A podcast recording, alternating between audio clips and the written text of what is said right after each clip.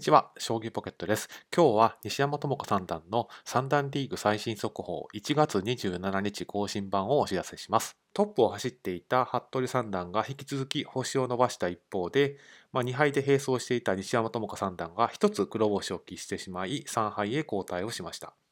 で一方で3敗の3人が連勝を伸ばしましたので3敗集団は4人になっています。リーグ順位を勘案しますと、西山智香三段は4位になっています。連勝したかったのは山々なんですけれども、まあ、リーグ中盤に2つあった山場を、えー、2勝2敗という5割で乗り切れたので、まあ、十分9大点と言っていい成績だというふうに思っています。で、この後はというと、山場になるのは、相川三段との15回戦、そして最終の18回戦での伊藤三段との対戦が、まあ、山場になると思います。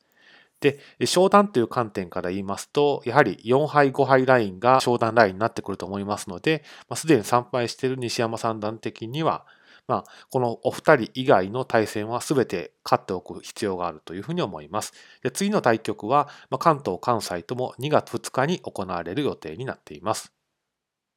はい。ですので、まあ、まとめますと、注目の2戦以外は、まず絶対全勝をしたいところだというところです。続いて、では、えー、競争相手の方との今後の対戦相手の、えー、比較をしてみたいと思います。まあ、抽出基準としましては、今期のリーグ戦の成績のいい方、ないし、えー、リーグ順位が10位以下の方、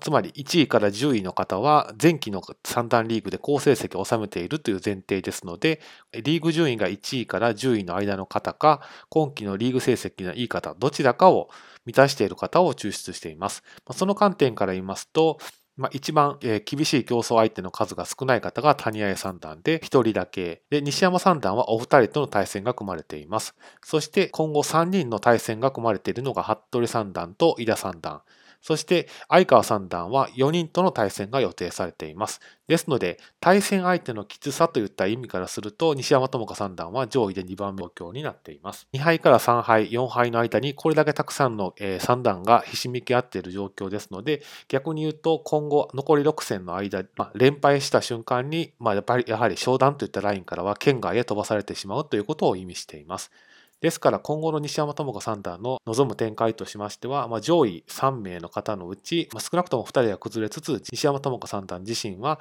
ま連勝が求められるという状況です。ですからま厳しい状況ではあるんですけれども今期の連勝がありつつ連敗をしないといったあたりを考える今期の充実度を勘案しますとあながちそういったこともありえない話ではないなというふうに感じています。このまま走り続けていってほしいなというふうに思っています。